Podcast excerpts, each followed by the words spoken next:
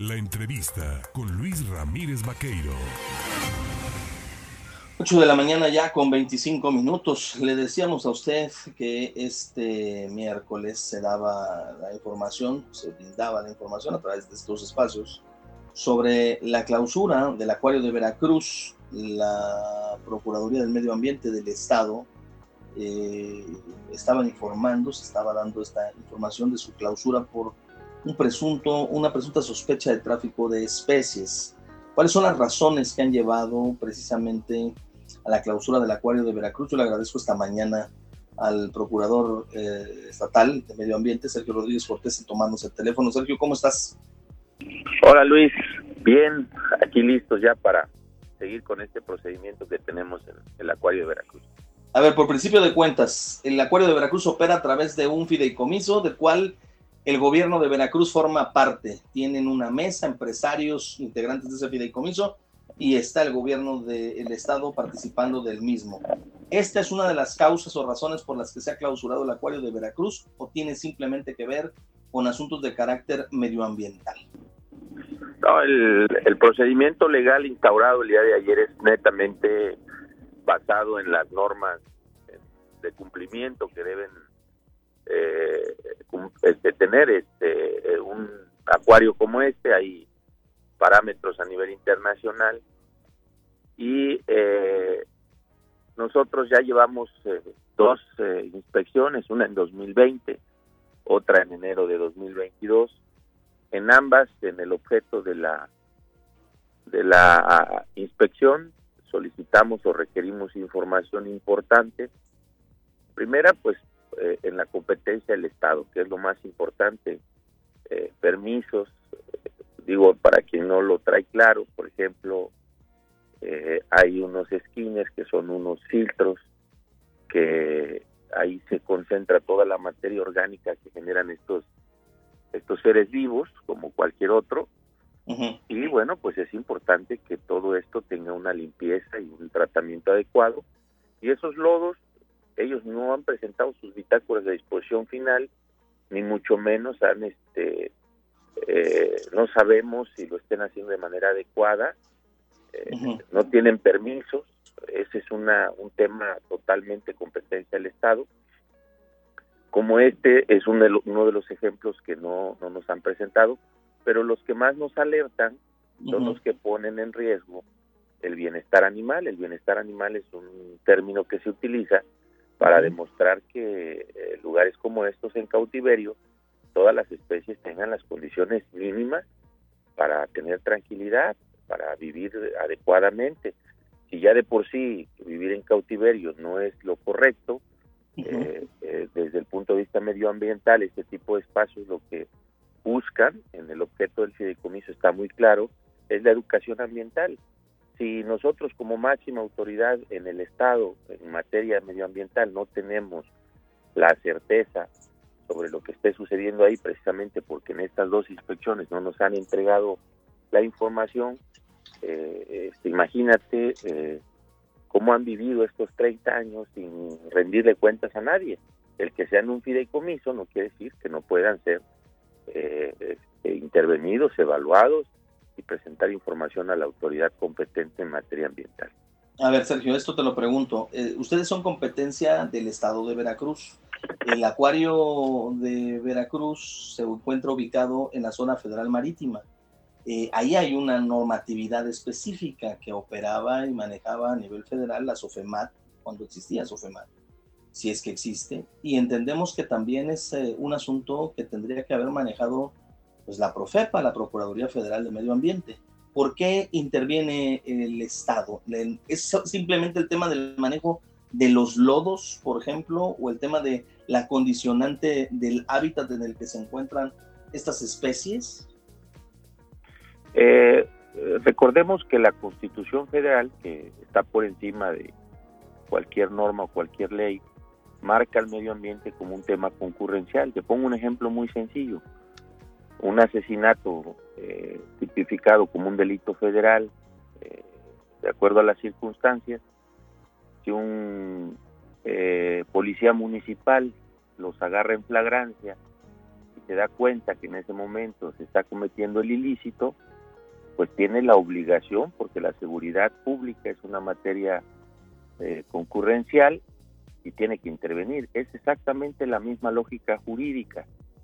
Nosotros, por ejemplo, ubicamos dos descargas en la parte trasera de manera inadecuada de los residuos provenientes de las peceras y repito, no tenemos certeza de qué está sucediendo porque no nos entregan información, pues en el procedimiento administrativo lo planteamos muy claramente, tenemos que intervenir de manera precautoria, precisamente porque se han negado a través de este argumento que tú planteas correctamente, eh, este, que es una competencia federal y nadie puede estar por encima de la ley en materia medioambiental y, y nosotros tenemos toda la autoridad para poder intervenir.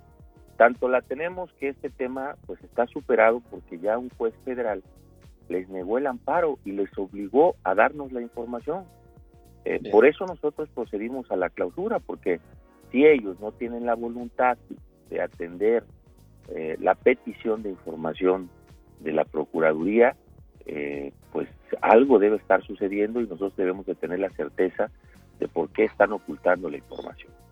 ¿Qué sucede mientras esté cerrado, mientras esté clausurado el acuario de Veracruz? ¿Quién se encarga de su operatividad, del mantenimiento y sostenimiento de las especies ahí recluidas? Ahí, esta pregunta es muy importante.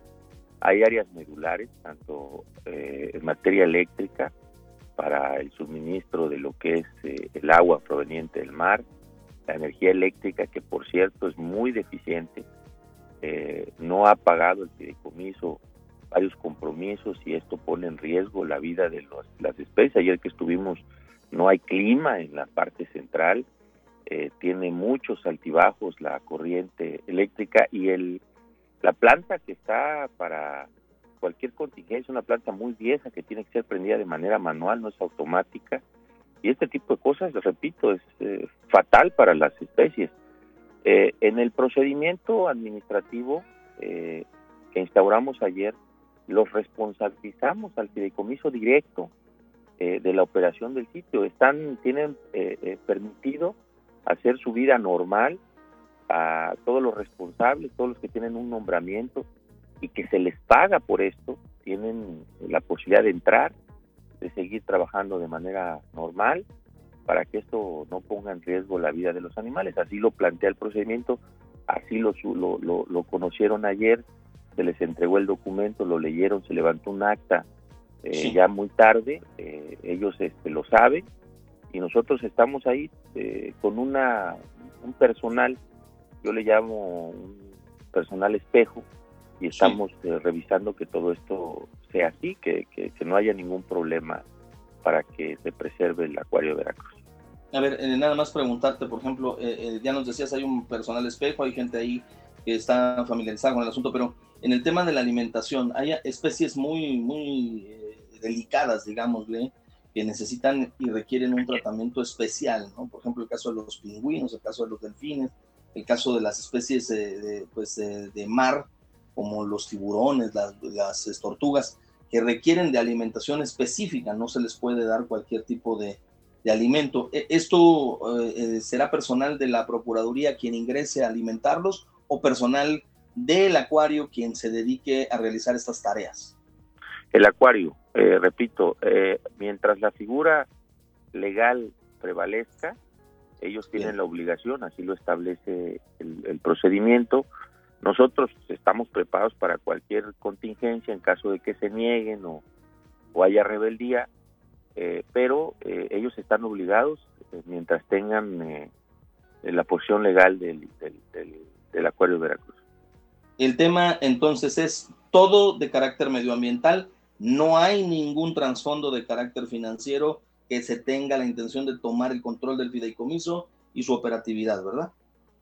Pues mira, yo no tengo esa facultad, no, no, no te puedo adelantar absolutamente nada. A mí lo único que me autorizaron fue eh, instaurar el procedimiento, eh, trabajar sobre la certeza eh, de lo que está sucediendo dentro del acuario de Veracruz.